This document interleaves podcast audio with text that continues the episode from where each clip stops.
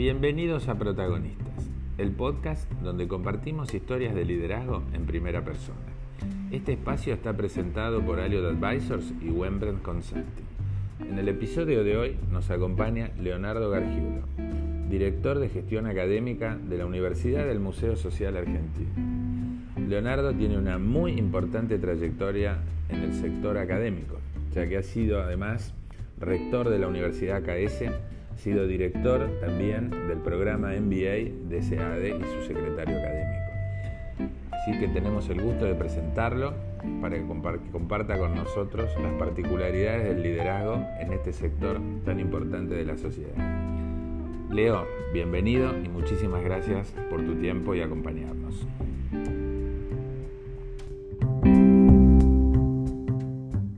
Leo, un gusto tenerte. Este, gracias por participar y por permitirnos este espacio con vos. Bienvenido.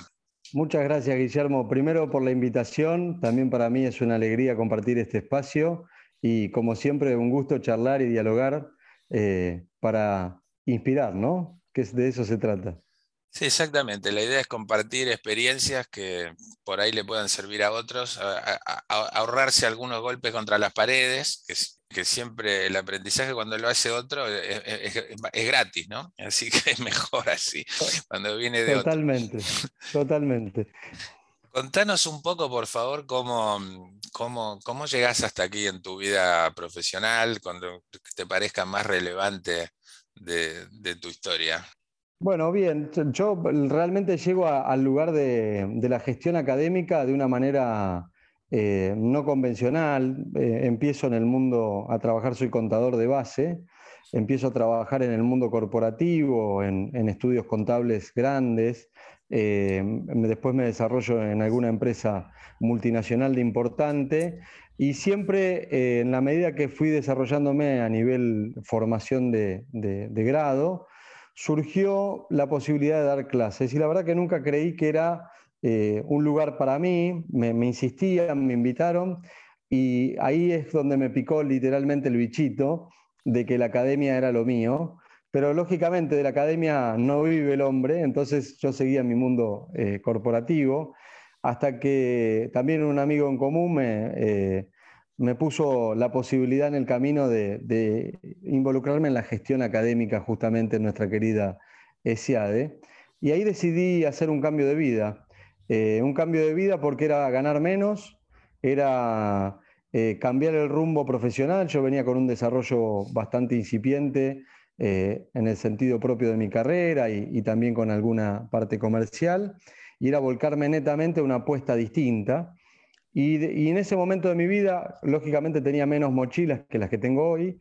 decidí dar el salto, eso que habitualmente decimos dos pasos para atrás, para tomar envión y la verdad que salió bien, eh, me pude desarrollar a nivel académico, en la gestión, eh, y bueno, fui teniendo lo que yo siempre digo, las personas adecuadas que me guiaron y que también eh, me permitieron ir capitalizando las oportunidades que se me fueron presentando. Que obviamente las oportunidades, uno no, hay que acompañarlas, ¿no? muchas veces se presentan, pero requieren también de un esfuerzo para ese desarrollo. Así que así puedo decir que a los 44 años pude tener este recorrido, teniendo un rectorado, hoy estando en un cargo también de, dirección importante, es el equivalente a un vicerrectorado académico, y con una idea de seguir proyectándome en este, en este mundo académico que tantos desafíos presenta desde el punto de vista de la transformación, ¿no? Ahí justamente quería ir, ¿no? Porque uno escucha muchas veces este, que estamos en el siglo XXI enseñando con, modalidades del siglo XIX, como es una de las críticas frecuentes, más, más focalizada quizá en, la escolaridad primaria y secundaria que universitaria, pero al fin del día los que llegan a la universidad pasan por la primaria y la secundaria primero, ¿no? Totalmente. Yo creo que, bueno, eh, son épocas de replanteos, son épocas, creo que las, las sociedades, hay determinados momentos que, que hay hitos que provocan ciertos replanteos. Claramente eh, la, pandemia acelera ese replanteo, pero lo que se busca es eh, justamente eh, ver hacia dónde vamos, hacia dónde va la educación. ¿no? Bueno, estamos en una época de, cambio, ¿no? de transformación, más allá de la, pandemia. Eh, creo que hay momentos en, digamos, de la sociedad donde hay que replantearse un poco hacia dónde va la educación en este caso.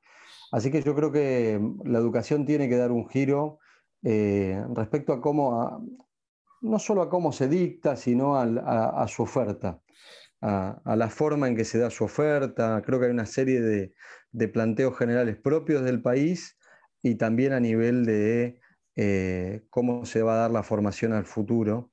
Eh, quizás nosotros estamos acostumbrados a formarnos en carreras que tienen cierta duración y cada vez se está pensando en formaciones, microformaciones, ¿no?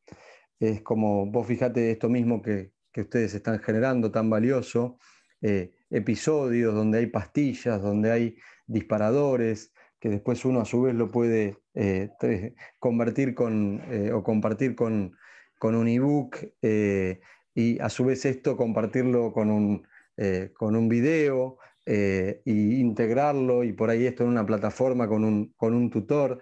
Bueno, probablemente una mezcla de, de, todas estas circunstancias van a venir, pero insisto, también las temáticas tienen que cambiar, porque hoy el mundo tiene otras necesidades temáticas de formación de las carreras tradicionales que vos y yo probablemente estudiamos en nuestros orígenes.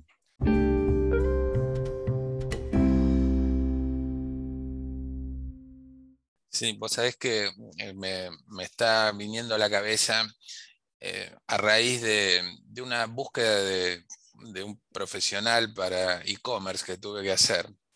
Eh, los marketineros tradicionales, en este caso, que es una compañía que, es muy fuerte en, retail online, en, comercio online, este, empecé a encontrar profesionales que ya no tenían algunos títulos universitarios, tenían este, múltiples este, certificaciones de Google, Microsoft, este, y, de repente nos encontramos con que las grandes empresas tecnológicas están ocupando espacios educativos muy importantes, ¿no?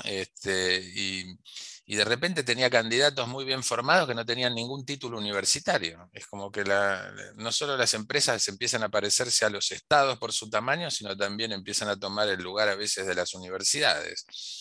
Es que lo que importa hoy son las competencias. Fíjate que, que lo, lo, más importante es la habilidad que vos desarrollás y más que la formación que vos tenés. Ahora, nosotros que venimos de la academia y que de alguna manera eh, digamos, creemos en esto, lo que entendemos que una formación de mayor profundidad lo que te da es, además de una competencia puntual, es la integración de una formación. Entonces, a mí me da la sensación de que eh, el híbrido, porque todo termina siendo las puntas para mí, no creo en las puntas, creo más en los grises, eh, donde probablemente termine siendo un híbrido. Vos empieces un recorrido con tomando ciertas habilidades, ciertos skills o desarrollando ciertos skills, pero que después necesites, o en el mientras tanto, una formación un poco más integral que te permita llegar a, otro punto, ¿no? a, otra escala. Porque sabemos que en el mercado, por ejemplo, hoy de la programación, eh, haciendo determinados cursos, porque hay una demanda eh, incesante, vos obtenés una fuente laboral concreta y de muy, y de muy buen salario. Y abierta al mundo. Ah, y abierta al mundo, con lo cual es eh, hasta en moneda dura, digo, podés tener oportunidades diversas. Ahora, cuando querés desarrollarte en esa carrera, llega un momento de que tu escala quizás llega a un determinado nivel, que esto, que esto no quiere decir que no esté bien, digamos, pero que por ahí ciertos perfiles necesitan para el desarrollo de su carrera profesional, porque el día de mañana necesitan tener una visión, qué sé yo, más de gerente, más de... Más estratégica. Totalmente. Eh, bueno, ahí necesitas otra formación que no es solo saber programar en Java, en HTML, en PHP o en otra cosa.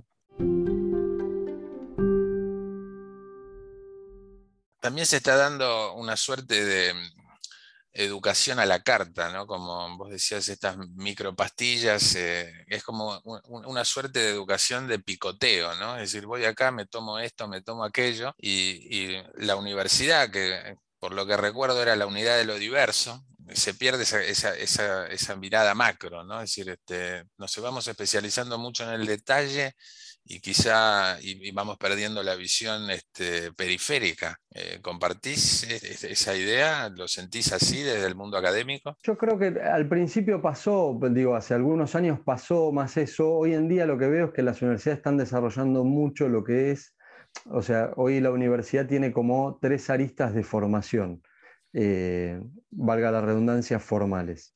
Lo que es la formación en grado, que es tu carrera universitaria de base, cualquiera sea ella, tu formación de posgrado, especialización, maestría, doctorado, si querés, y después hay una, un área que se está desarrollando cada vez con más vigor, eh, que es la actualización profesional o la formación continua o la educación ejecutiva, ¿no?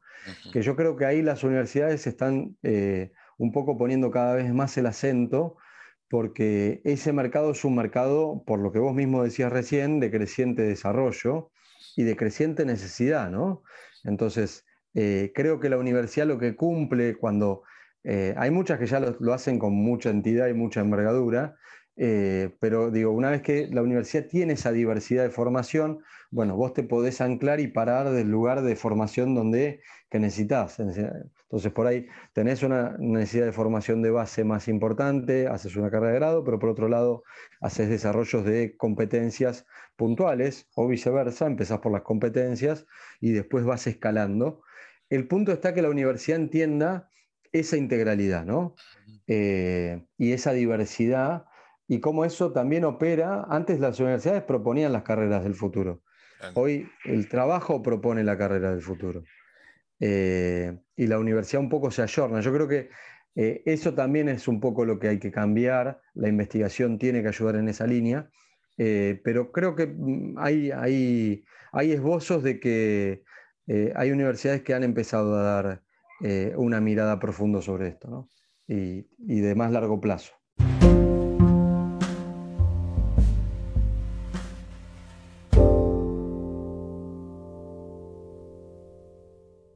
¿Qué reflexión te merece cuando el, Foro Económico Mundial te dice que para 2025 tenés que recapacitar al 50% de la fuerza laboral?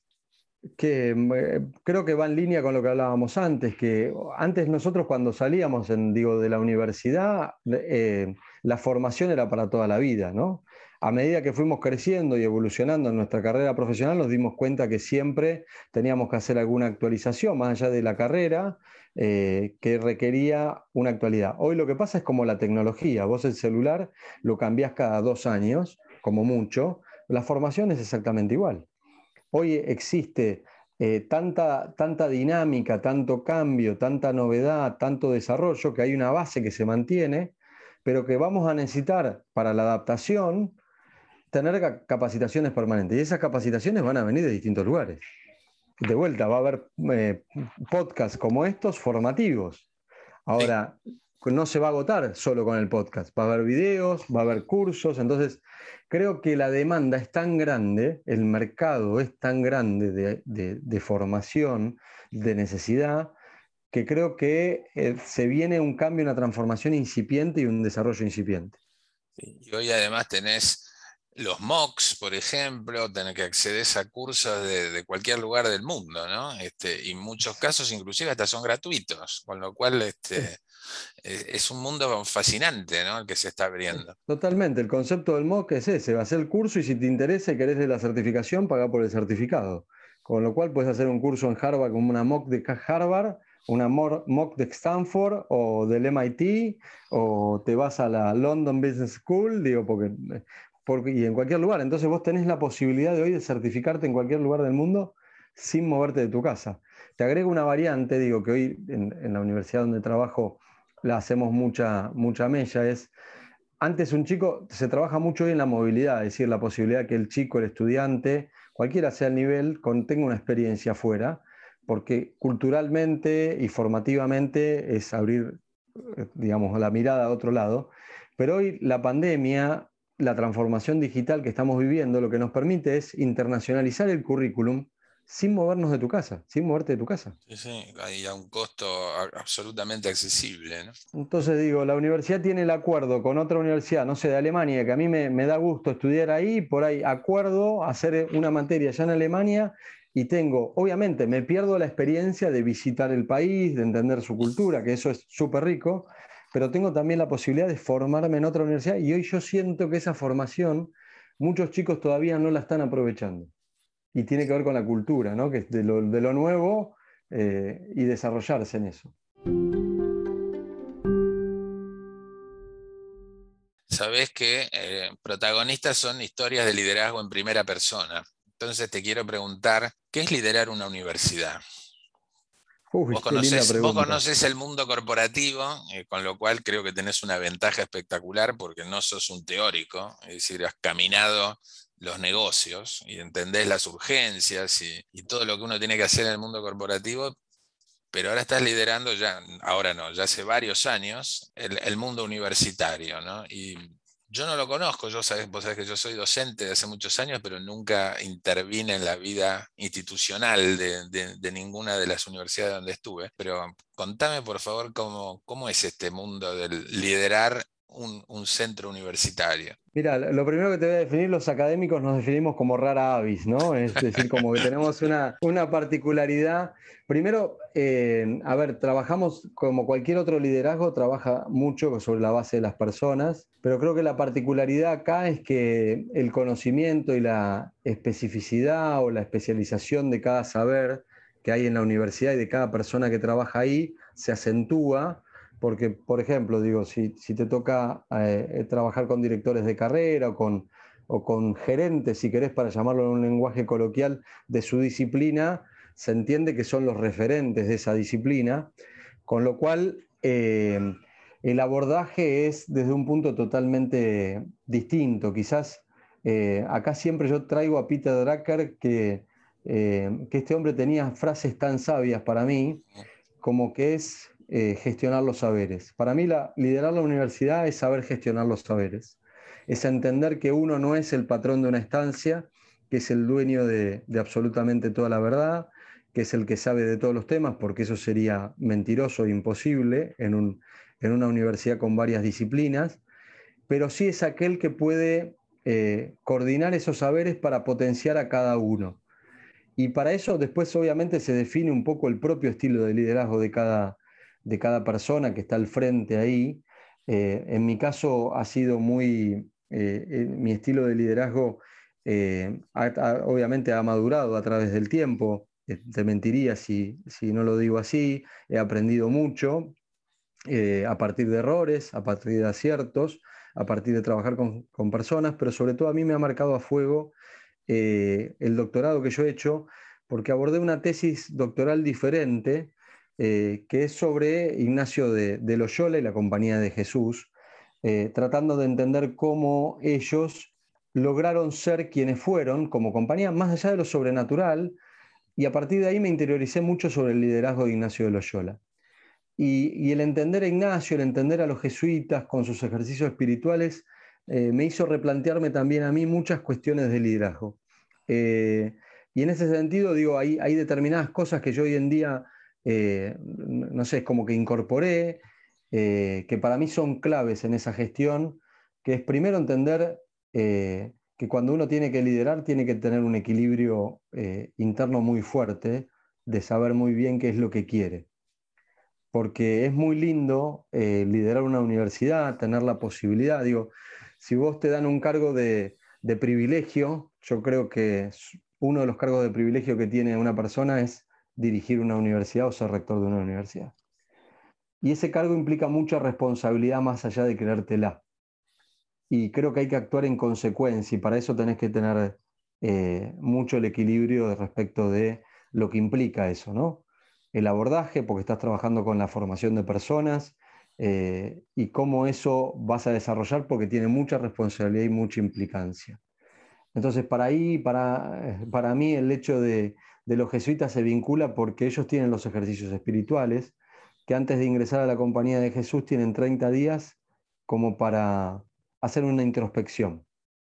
Y acá sacando lo sobrenatural, digo, qué interesante cuando uno le toca liderar un equipo es saber qué es lo que quiere uno, ¿no? Primero. No solo como meta, mira, vamos a conseguir el 30% más de matrícula, vamos a mejorar este proceso, sino, ¿por qué estoy acá? ¿Cuál es el, cuál es el, La razón. es lo que yo puedo dejar acá? ¿Sí? ¿Qué puedo dejar en el otro?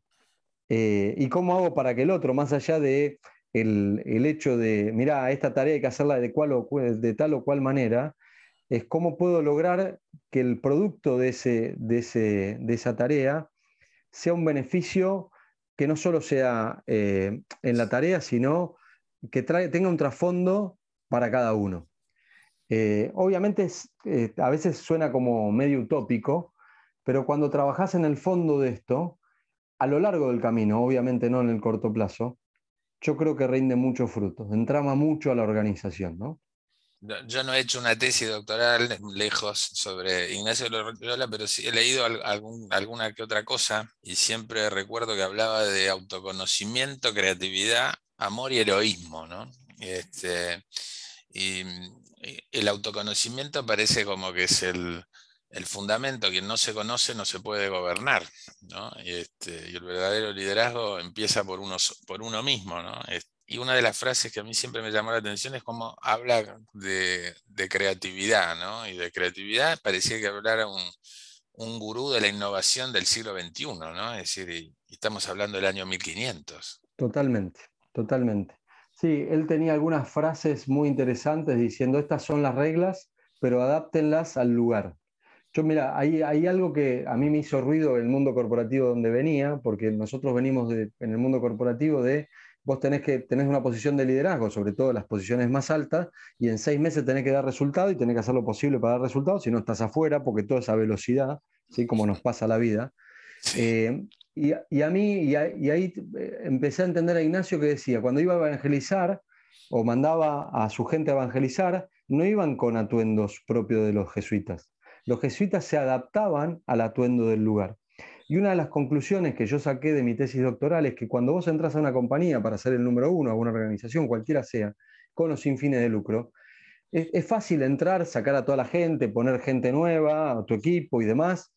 Ahora, eh, y por ahí a veces tenés resultados y a veces no, si no entendés el contexto, no entendés el por qué las cosas suceden. Entonces, a mí, digo, cuando el tiempo lo permite, cuando tenés digamos, los accionistas que te permiten darse ese tiempo, es, me gusta entender el por qué suceden determinadas cuestiones, porque eso hace entender la cultura y hace entender que cada decisión que vos tomás no es porque hoy se me ocurrió y en otro lugar me funcionó, sino porque estoy entendiendo el contexto, a las personas, a la cultura, pero es un entendimiento. Después vos ponés tu impronta, pero primero tenés que entender el por qué.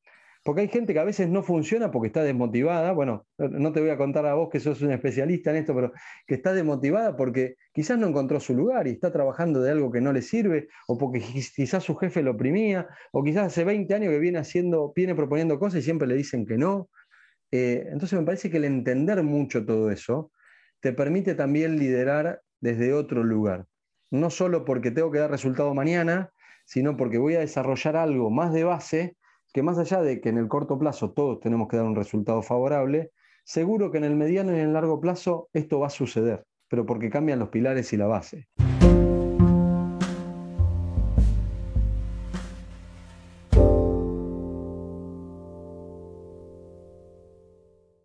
Es fascinante, esto es para hacer una serie de podcast con, el tema del, liderazgo de San Ignacio de Loyola y la Compañía de Jesús. Pero te voy a cambiar un poco porque voy a aprovechar para que nos cuentes este, a, los, a, los, a los oyentes cuál es, va a ser, o cuál es la propuesta hoy que tiene la Universidad del Museo Social para la sociedad.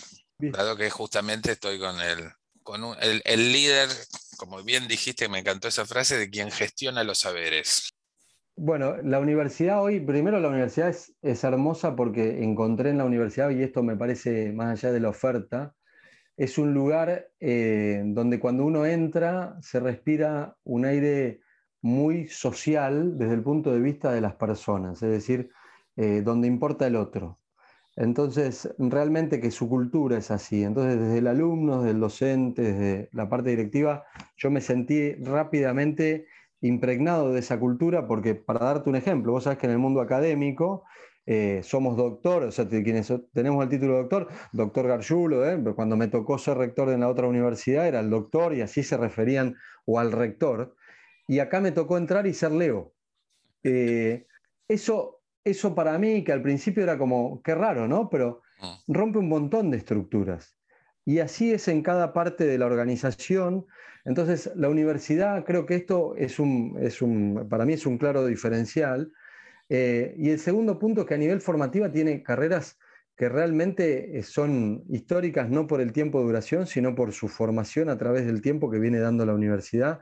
Hay dos eh, que te destaco por sobre el resto, eh, no porque sean las únicas, pero sí porque son las más emblemáticas, que son abogacía. UMSA históricamente ha sido una cuna de, formación. De hecho, hoy la universidad tiene, además de la carrera de grado, especializaciones y doctorados en, ciencias jurídicas muy fuertes, con mucha concurrencia, con un público muy nutrido.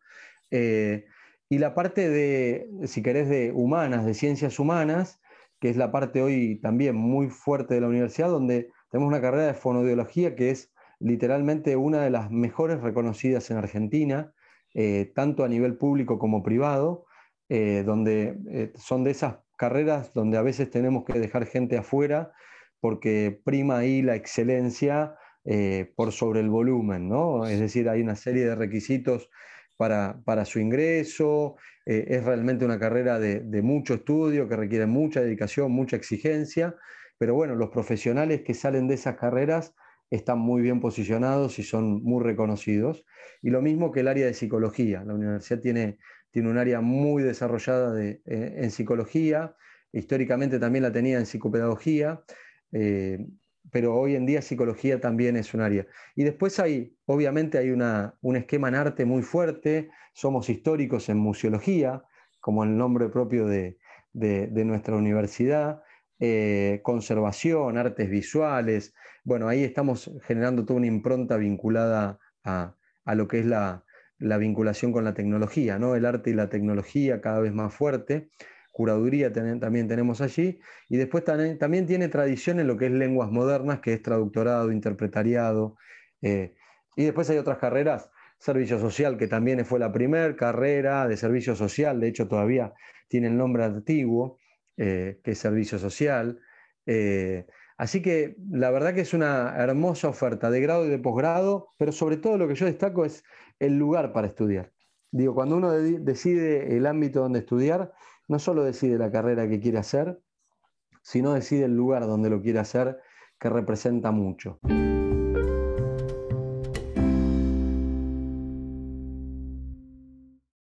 Contame, Leo, doctor Leo te voy a decir entonces ahora. Este, contame, ¿qué oferta hay para el mundo de los negocios, para los profesionales ya con más experiencia y más recorrida. Bueno, te voy a dar una primicia eh, para el que escuche el podcast durante esta época de, del 2021, porque por ahí cuando lo escuchen a futuro ya, no va, ya va a ser un, hecho ya dado y muy sólido. Estamos lanzando una escuela de negocios eh, muy fuerte, con, una serie de programas eh, con mucho poder, mucho poder por por lo que implican en función de lo que hablábamos al principio, ¿no? Marcar el camino al desarrollo de habilidades y a la formación de personas que hoy requieren ayornarse a un mundo laboral eh, dinámico, eh, sean profesionales de hace años o sean profesionales incipientes. Eh, y para eso hemos incorporado a quien, además de de ser un gran amigo, es una persona muy destacada en el medio universitario, que es el doctor Luis del Prado, eh, que viene también de ser rector de otras universidades, ha creado otras escuelas de negocio y, la verdad que, tenemos mucha expectativa con lo que esto puede provocar en las personas, en la transformación de las personas y las organizaciones. Así que, es... un, fichaje, como dirían en el mundo del fútbol, de, la Premier League, ¿no? Este, Estamos, Hoy te diría League, League One, League One. Hoy estamos como el PSG. como el PSG.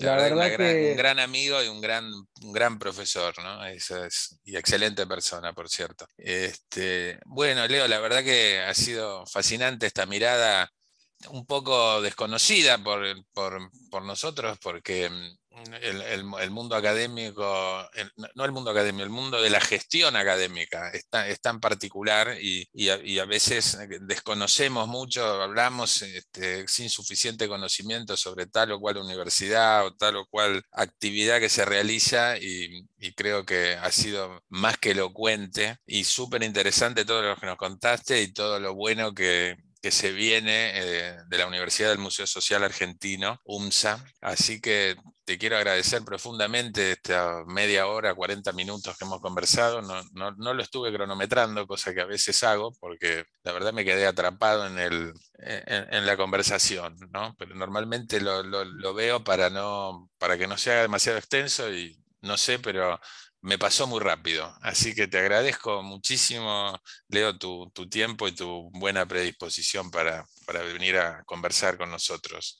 Gracias a vos, Guillermo, por la generosidad de siempre y por permitirme ser parte de esto tan lindo que, han creado y permitirme felicitarte, que es protagonistas. Así que eh, te agradezco el permitirme ser parte de estos episodios de protagonistas.